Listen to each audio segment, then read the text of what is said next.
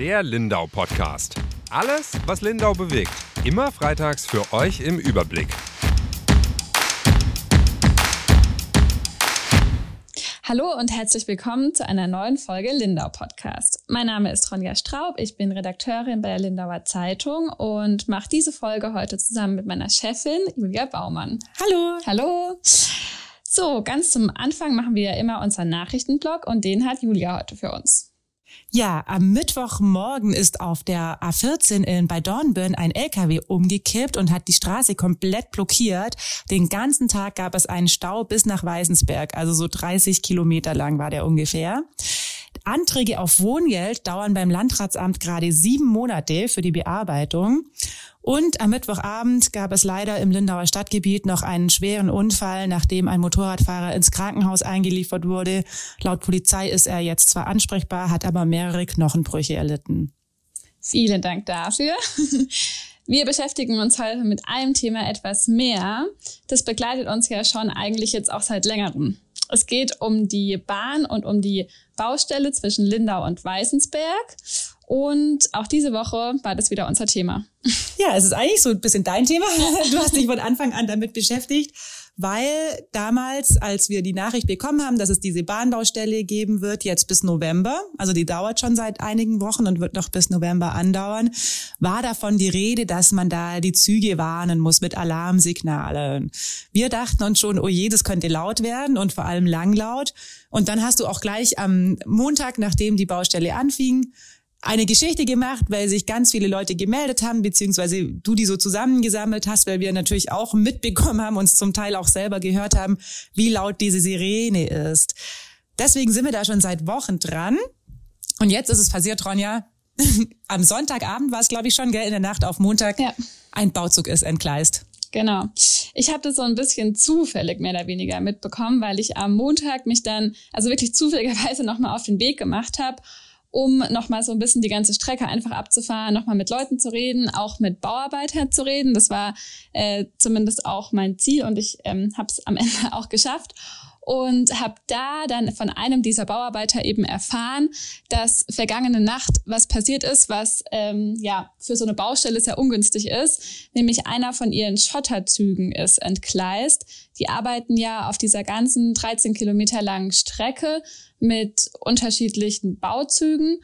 Und einer davon ist unterhalb des Heuerbergs, also zwischen Bodos und Lindau, in dieser Nacht eben von den Gleisen gekommen, beziehungsweise drei Waggons davon sind entgleist. Ja, das nennt man Journalistenglück, glaube ich. Wir, mhm. wir hätten das auf jeden Fall nicht mitbekommen, äh, wenn du nicht unterwegs gewesen wärst. Wir haben gedacht, so jetzt ist es ein paar Wochen her oder ja doch ein paar Wochen, dass ja. wir die letzte Geschichte gemacht haben. Wir sollten jetzt wollen jetzt mal wieder so einen richtig guten Überblick über die Baustelle. Wie sind die? Sind die im Bauzeitplan? Wie geht's den Leuten, die an der Strecke wohnen? Und dann ist es manchmal so in unserem Job, dann kriegt man was mit und alles ändert sich. Die Geschichte, die du schreiben wolltest, hast du jetzt noch gar nicht geschrieben.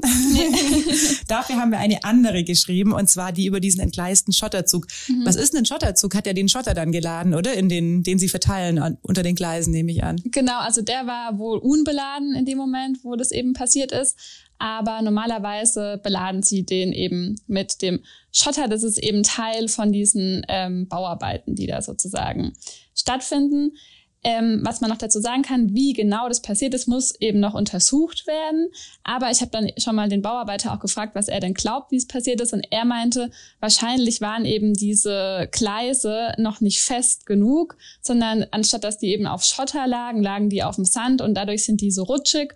Und ähm, dann hat wohl einfach einer, der diesen Bauzug gefahren ist, zu viel Gas gegeben oder nicht gut genug aufgepasst und dann ist er eben von den Gleisen abgekommen. Ja, wir werden nachher noch darauf zu sprechen kommen, dass dadurch doch ein relativ hoher Schaden entstanden ist. Mhm. Ja, wir haben es zufällig mitbekommen, weil du eigentlich für eine andere Geschichte unterwegs warst. Du wolltest mal nochmal mit Leuten, die an der Bahnstrecke leben oder auch arbeiten, sprechen, wie es denen denn so geht und eben auch gucken, wie weit die Bauarbeiten sind. Was konntest du denn da schon rausfinden?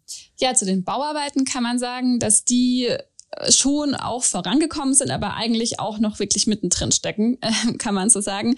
Für die Bauarbeiter, mit denen ich gesprochen habe, ist es eigentlich Alltagsgeschäft. Die machen sowas ständig, aber hier für Lindau ist es jetzt natürlich was ganz Besonderes. Ähm, weil es natürlich nicht so oft vorkommt, dass da auf so einer großen Strecke gebaut wird und dadurch eben auch viel Lärm entsteht. Zu den Bauarbeiten kann man sagen, es ist eben nicht so, dass ein Abschnitt nach dem anderen gemacht wird, sondern die Bauarbeiter arbeiten eigentlich mehr oder weniger immer auf der ganzen Strecke machen also zuerst überall den Schotter neu, machen dann überall die Gleise neu, müssen an manchen Stellen auch die Gleise absenken, weil sie zu hoch sind. Also es gibt da auch unterschiedliche ja, Arbeiten, die getan werden müssen. Der Bauarbeiter hat mir erzählt, dass ähm, das im Voraus eben alles überprüft wurde, wo was gemacht werden muss und so haben die eben ihre Aufträge bekommen. Aber das heißt, sie arbeiten mehr oder weniger immer überall und deswegen sind eben auch diese Sirenen auf der ganzen Strecke zu hören, wo wir dann eben zu den Anwohnern kommen und zu den Menschen, die diese Serien den ganzen Tag hören, also von morgens bis, also morgens um sieben bis abends um acht. Und ähm, ja, teilweise waren sie jetzt auch schon nachts zu hören. Da sagt die Bahn, ja, wir müssen halt manchmal, also sie arbeiten halt so schnell wie es geht, um schnell voranzukommen. Deswegen, sie versuchen es zu vermeiden, aber dann müssen wir die halt auch mal nachts anmachen. Ah, okay, also es ist keine Halluzination meinerseits nee. oder von unserer Kollegin Evi, die nee. sie auch mal nachts gehört hat genau, das und kommt, gedacht hat, sie träumt jetzt schon von diesen blöden Sirenen. Ja, das kommt wohl mal vor, obwohl die EBA, also das ähm, Eisenbahnbundesamt, eigentlich zur Bahn mittlerweile gesagt hat, sie darf es wirklich nur noch tagsüber machen. Ähm, ja, also der Pressesprecher, mit dem ich heute telefoniert habe, der hat halt gesagt, er weiß es jetzt auch nicht ganz genau, aber es kann schon mal vorkommen, dass die nachts auch ähm, an sind. Ja, aber finde ich ganz spannend. Lass uns beim Eisenbahnbundesamt bleiben weil es gab ja massive Beschwerden und auch äh, Bürgermeister haben sich eingeschaltet und dann eben an das Eisenbahnbundesamt äh, gewandt. Das will jetzt auch Messungen durchführen, was die Lautstärke anbelangt. Gibt es denn da schon Ergebnisse? Nee, diese Messungen sind durchgeführt worden, laut meiner Kenntnis letzte Woche. Allerdings sind da noch keine Ergebnisse bekannt. Also ich habe da jetzt diese Woche auch wirklich mehrmals nachgefragt und dann hieß es immer wieder, dass man da noch warten muss, dass es noch geprüft wird. Ich denke mal, je nachdem, wie diese Messungen ausfallen, wird dann entweder das Eisenbahnbundesamt sagen, ja, okay, das ist nicht so laut, oder sie sagen halt, es ist so laut, dass die Bahn jetzt irgendwas an ihrer Baustelle ändern muss. So, das sind wahrscheinlich die beiden Optionen, die dabei herauskommen können. Wäre das denn so einfach, die Sirenen einfach leiser zu machen? Ich meine, die müssen ja eine gewisse Lautstärke vermutlich schon haben, weil die sollen ja die Bauarbeiter warnen, oder? Damit Natürlich. niemand auf der Strecke quasi bleibt, wenn ein Zug kommt. Ja, ich denke mir gleichzeitig aber auch, ich habe ja diese Bauarbeiter eben besucht an ihrer Sirene mhm. und die Sirenen sind wirklich in ganz kleinen Abständen aufgestellt. Also die sind für die Bauarbeiter nicht zu überhören, was ja auch gut ist. Sie müssen ja auch gewarnt werden, ja. ist ja klar, man will ja nicht, dass was passiert. Aber ähm, man hört die wirklich sehr gut. Also das wäre natürlich schon die Frage, ob man die einfach leiser machen könnte. Was man ja nicht machen kann, was wir auch schon mal geschrieben haben, ist eben, dass man nur an bestimmten Stellen warnt, sondern das ist so ein System, das halt immer überall warnen muss. Aber ja, dieses leiser machen könnte dann vielleicht eine Möglichkeit sein. Was wahrscheinlich auch den Menschen, die da wohnen würde, schon ähm, helfen würde. Ich war nämlich auch beim Gitzenweiler Hof. Das ist ähm, ja ein Campingplatz, der auch direkt an der Bahnstrecke liegt. Und obwohl der nicht mal direkt direkt dran liegt, sondern es sind noch mal so ein paar Meter über eine große Straße, auch hört man die Sirenen da schon. Wenn man so ganz nah bei der Kinderanimation vor der lauten Musikbox steht, dann wird's übertönt, aber der restliche Campingplatz ist schon davon betroffen. Und ja, da beschweren sich auch viele Menschen. Also die Urlauber sind richtig sauer. Ich kann es nachvollziehen. Ich wohne ja auch in Bodolz und habe das Glück, dass also ich dann das Fenster zumache, dann geht's eigentlich. Aber ich höre sie schon auch. Aber wir sind sehr weit weg von jeglicher Bahn, von jeglichen Bahngleisen. Mhm. Es hat aber auch immer so ein bisschen was mit dem Schall zu tun und wie viel dazwischen ist. Wenn ich spazieren gehe und bei uns auf den Hermannsberg, wo ich äh, gut, manchmal joggen gehe, selten, aber mehr spazieren gehe, ja. da hört man sie brutal. Ich ja. wollte da letztens mal ein Buch lesen, das war nicht möglich. Mhm. Also wirklich, weil es genervt hat und die kommen ja schon ständig. Mhm. Also es ist nicht so, dass da alle drei Stunden mal eine Sirene losgeht. Also gefühlt alle paar Minuten. Ja, jede Viertelstunde oder so hätte ja. ich. Also es ist schon relativ häufig. Mm, ja, also die beim ähm, Gitzenweiler Hof eben war es jetzt auch schon so, dass Urlauber sich wirklich extrem beschwert haben. Also dann auch zur ähm, Rezeption an, am Morgen gegangen sind und ähm, entweder sich da vor Ort beschwert haben oder einfach abgereist sind, dann von zu Hause Briefe geschrieben haben an die Heidrun Müller, das ist ja die Besitzerin vom Kitzenweiler Hof, mit übelsten Beschimpfungen und auch angedroht haben zu klagen. Also sie hat halt gesagt, sie hat da echt so eine Flut ähm, an Beschwerden bekommen für was, was sie eigentlich gar nichts ändern kann, da wo sie eigentlich gar nichts dagegen machen kann. Sie hat es versucht, sie hat der Bahn auch geschrieben und sich eben auch beschwert und gefragt, ob es irgendwie möglich wäre, dann auch sozusagen Entschädigung zu bekommen, weil ihr dadurch ja auch ähm, Geld durch die Lappen geht mhm. sozusagen. Aber die Bahn sagt, dass ähm, sie entschuldigen sich dann sehr höflich, äh, hat sie mir erzählt, aber sie können dagegen nichts tun, das muss man hinnehmen. Ja, ich meine, ich kann das komplett nachvollziehen aus Sicht von einem Urlauber. Mhm. Ich meine, du gehst in Urlaub, um dich zu erholen. Jetzt vielleicht willst du auf dem äh, Campingplatz wie den Gitzelweiler Hof jetzt nicht die totale Stille und mhm. Idylle genießen. Ich meine, da ist immer viel los und sind auch viele Kinder, wie du schon gesagt hast. Aber natürlich willst du da auch schlafen und nicht ja. morgens um sechs von der Sirene geweckt werden. Ja. Und wie gesagt, also die sind echt nervig und echt laut, wenn man mal wirklich nah an denen dran ist. Deswegen verstehe ich die Urlauber mhm. und verstehe auch die äh, Frau Müller, weil mhm. das hatten wir auch schon, wenn wir Geschichten mit anderen Hotelbetreibern gemacht haben es gibt ja auch ganz viele Bewertungsportale mhm. und du kriegst dann eine schlechte Bewertung, ob du was dafür kannst oder nicht. Das hat ja. mir auch mal ein Hotelbetreiber erzählt. Klar, wenn die eine Baustelle vor der Tür haben, die Leute, kann ich nachvollziehen. Ja. Die Leute im Urlaub kotzen, die finden das natürlich total doof und die werden das nicht äh, reflektieren und sagen, ja, da konnten die, also manche vielleicht schon, aber die fanden dann einfach ihren Urlaub kacke. Genau. Also die hatten dann einfach kein gutes Erlebnis, die werden im Zweifel nicht wiederkommen und dann ja. eine schlechte Bewertung hinterlassen oder sich beschweren. Das ist nicht cool. Nee, und viele haben auch schon gefragt, ob sie ihr Geld zurückbekommen mhm. können, aber das hat sie halt auch gesagt, wenn sie das jetzt auch noch macht, dann sieht die Saison wirklich ganz schlecht aus. aus. Also der August und auch der Juli waren jetzt auch teilweise echt keine schönen Monate. Das Wetter war einfach nicht gut und der Campingplatz war eh nicht ausgebucht. Ähm, ja, es hat auch noch ganz viele andere Gründe, die sie mir auch noch erzählt hat, dass einfach Leute nicht mehr auf den Campingplatz gehen, sondern Wildcampen und so. Aber das heißt, für sie ist es einfach gerade eh keine gute Zeit und diese Sirenen kommen dann halt noch so on top obendrauf. Du hast ja auch mit Leuten gesprochen, ähm, glaube ich, aus Waltensberg, die zum Beispiel eine Fernwohnung haben und wo die Menschen dann einfach abgereist sind. Genau, ja, oder erst gar nicht angereist sind. Oder erst gar nicht angereist sind. Ja, aber lass uns zurück zu dieser Woche kommen, denn alles, von dem du jetzt schon äh, gerade erzählt hast, das kommt in deiner Geschichte, die kommende Woche geplant ist.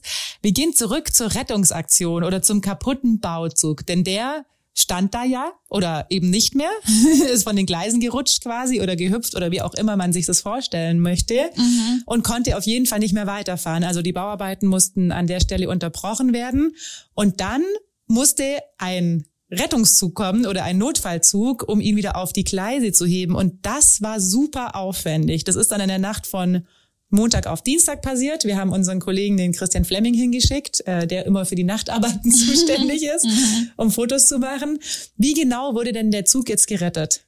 Ja, nicht nur unser Kollege, auch die Arbeiter und Helfer haben sich da die Nacht um die Ohren geschlagen, tatsächlich. Also der Notfallzug, den du jetzt schon angesprochen hast, der kam aus Wanne-Eickel, aus dem Ruhrpott nach Lindau gefahren und hat dann, also es war wohl ein sehr, also ich habe ihn auch gesehen, das war wirklich ein sehr großer Zug mit mehreren Krähen drauf. Der hat insgesamt wohl 100 Tonnen gewogen und ist dann neben diesem kaputten Bauzug hingefahren sozusagen und hat dann nach und nach die drei Waggons, die eben von den Gleisen gerutscht waren, wieder angehoben.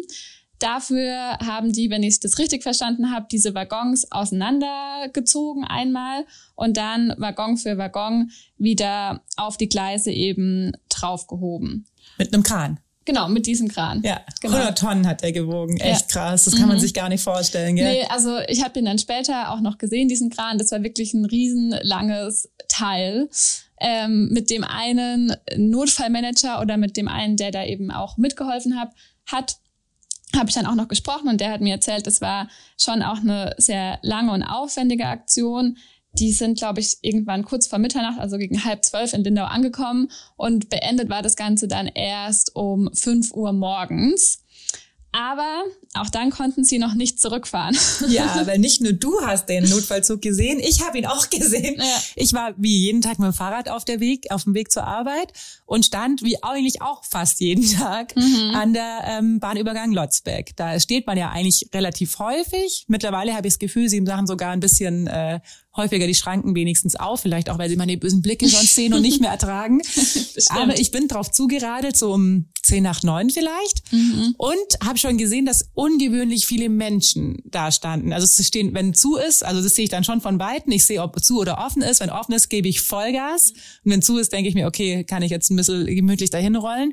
Ich habe gesehen, die Schranken sind geschlossen und habe gesehen, oh jemine, da sind irgendwie so bestimmt 30, 40 Leute mhm. standen da pro viel. Seite. Das mhm. ist schon viel für die Uhrzeit vor allem. Ja. Also, dass es mal nachmittags an einem schönen Tag passiert, aber es war für die Uhrzeit ungewöhnlich. Mhm. Sonst stehe ich immer mit zwei, drei Radlerpendlern.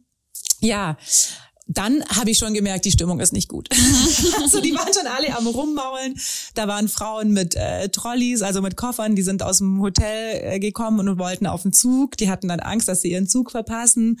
Und die haben dann schon so gesagt, ja, sie stehen schon seit einer Viertelstunde, 20 mhm. Minuten. Und sie haben natürlich nicht verstanden, warum diese Schranken nicht aufgeht. Dann habe ich, wie man mich so kennt, als Vermittlerin, denen erklärt, dass die Schranken an der Stelle manchmal ein bisschen länger zu Aha. sind. Dann kam aber dieser Zug angekrochen, mhm. also dieser äh, Notfallzug. Notfallzug. Der kam wirklich, man hat ihn schon von Weitem gesehen, da geht's ja so um die Kurve.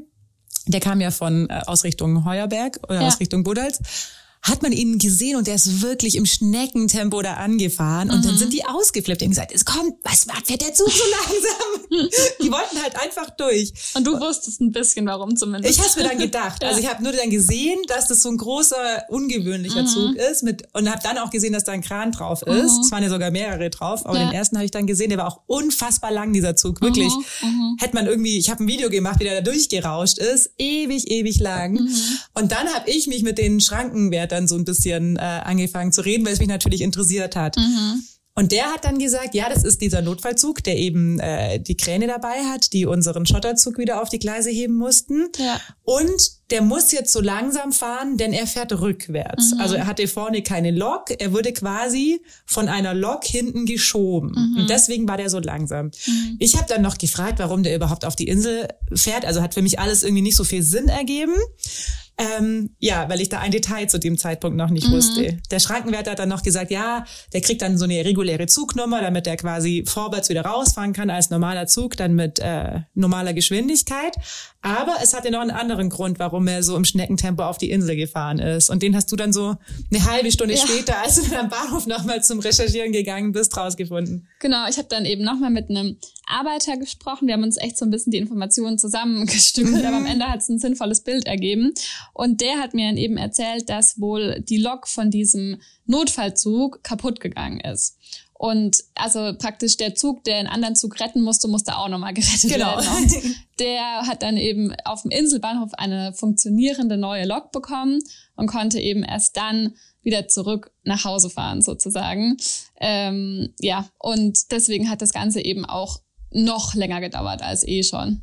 Ja, ich glaube, die Lok, die ihn, als ich ihn gesehen habe, geschoben hab, hat, das war dann auch die Lok von dem eigentlichen Bauzug, mhm, mhm. die ihn dann rübergeschoben hat. Genau. Und mhm. dann hat er eine neue Lok bekommen, um dann wieder rauszufahren. Mhm. Also Chaos bei der Bahn, wie ja. man es so kennt. Ja, du hast ja gerade auch schon gesagt, wir haben uns die Informationen so ein bisschen zusammengestückelt. Normalerweise, also machen wir sowas schon auch, dass mhm. wir Menschen fragen, die an der Quelle sitzen, weil die sowieso immer die besten Informationen haben. Eigentlich gehen wir da aber auch immer noch über eine offizielle Pressestelle. Nur das ist bei der Bahn, das passt da auch so ein bisschen ins Bild immer sehr schwierig. Ja, wir haben es versucht. Ich habe versucht, äh, ja, ja. viele Fragen noch geschickt, aber da kam keine Antwort. Ja, wobei man jetzt auch sagen muss, war am Dienstag, Geld, aber Feiertag ja. in Bayern, aber es war kein Durchkommen und das ist natürlich oft so, dass wir dann drei, vier, fünf, sechs Tage auf eine Antwort warten. Und bei so einem Ereignis können wir natürlich so lange nicht warten. Beziehungsweise ich muss die Bahn noch kurz in Schutz nehmen, weil ich habe sogar noch eine Antwort bekommen. Eben in Bayern war ja Feiertag, aber die Pressesprecherin aus Stuttgart hat dann stellvertretend mich sogar noch zurückgerufen und hat noch, ich habe nämlich auch noch gefragt, wie es dann zu Verspätungen gekommen ist. Deswegen. Stimmt, ja. Und es gab natürlich Verspätungen, weil die Züge, die an diesem kaputten Bauzug vorbeigefahren sind, den ganzen Montag und Dienstag früh dann auch noch, ähm, sind natürlich viel, viel langsamer gefahren als ja. normalerweise. Und deswegen kam es zu Verspätungen. Aber was jetzt genau mit dieser Lok los war und so weiter und so fort, das konnte die mir auch nicht beantworten. Aber das mit den Verspätungen zumindest. Und er bricht eine Lanze für ja. die Pressestelle der Bahn. Aber jetzt warten wir ja auch schon wieder genau. ewig lang auf Antworten ja. für eine andere Geschichte. Also es dauert immer und Natürlich ja. in solchen Situationen, da können wir ja auch nicht warten, bis wir nee. zwei Wochen später eine Antwort kriegen. Nee. Und wie gesagt, wir hatten ja gute Quellen. Wir haben noch bei der Bundespolizei ähm, angefragt, die uns auch noch ein bisschen was sagen konnte. Die sind ja bei Bahnthemen immer die zuständige Polizeibehörde. Mhm. Und die haben uns dann auch am nächsten Tag gesagt, wie hoch sie den Sachschaden einschätzen. Ja, und der ist, äh, finde ich, sehr hoch. Also im mittleren sechsstelligen Bereich haben sie uns ja. gesagt. Also ja, kann auch eine halbe Million sein oder eine Viertelmillion, wie auch immer. Ja. Aber auf jeden Fall scheint es jetzt viel Geld gekostet zu haben, dieser Unfall. Die große Frage ist jetzt natürlich noch, inwieweit sich dadurch eben diese ganzen Bauarbeiten noch verzögern. Wir haben ja am Anfang gesagt, bis November sollen die dauern. Aber ich kann mir schon vorstellen, dass es ja jetzt eben schwierig wird, wann die jetzt halt auch wieder weitermachen können. Die Schienen sind da wohl verrutscht, auch an dieser Stelle eben. Ja. Das muss ja jetzt auch erst wieder in Ordnung gebracht werden. Ja, das können wir als Laien natürlich überhaupt nicht einschätzen, nee. wie lange das geht. Aber die Bahn wird es uns irgendwann beantworten. Hoffentlich. Bin ich sicher. ja, bis äh, dahin wünschen wir auf jeden Fall allen ähm, trotzdem, dass ja, das vielleicht nicht mehr so lange dauert und vielleicht auch nicht mehr es irgendwie zu einer Lösung kommt. Diesbezüglich, wir bleiben auf jeden Fall dran an dem Thema und haben jetzt zum Ende unseres Podcasts wie immer noch eine gute Nachricht der Woche für Sie. Ja, und die hat dieses Mal mit der äh, Kinderbetreuung zu tun. Ich ha habe schon recherchiert diese Woche zum Thema Kita-Plätze. Machen wir immer. Das Kita-Jahr startet ja am Anfang September. Und es sieht äh, in allen Gemeinden eigentlich gut aus. In der Stadt Lindau ist es wie immer, dass noch nicht alle untergekommen sind, aber auch da sieht es durch den Neubau der Kita am Hammerweg, die dann im Januar starten soll, eigentlich so aus, als würden jetzt alle ähm, Kinder unterkommen und in Weißensberg, der Kindergarten hat sogar noch zehn Plätze übrig. Wobei, ob die jetzt noch übrig sind, weiß ich nicht, nachdem es in der Zeitung stand oder ob dann am nächsten Tag 100 Mütter angerufen haben. Wir werden es äh, mitbekommen, wenn wir das nächste Mal den Küchenpfleger treffen und er sich bei uns beschwert, warum wir das im Titel genommen haben. Ja, aber da tut sich was, wird ja auch gerade viel gebaut. Also überall wurden auch ganz viele neue Krippengruppen eröffnet. Da ist ganz viel Bedarf da. Und da haben sich schon alle gekümmert, das zumindest ähm, so weit zu lösen dass es für dieses Jahr ganz gut funktioniert. Genau, eine außergewöhnlich gute Nachricht, finde ich, ja. für den Bereich. Und damit ähm, ja, sind wir am Ende von unserem Podcast angekommen. Wir wünschen Ihnen jetzt ein schönes Wochenende und hoffen, dass Sie dann nächste Woche wieder mit dabei sind. Den Podcast kann man übrigens überall hören, wo es Podcasts gibt. Das möchte ich mal wieder sagen an dieser Stelle. Und damit eine schöne Woche und bis bald. Tschüss. Tschüss.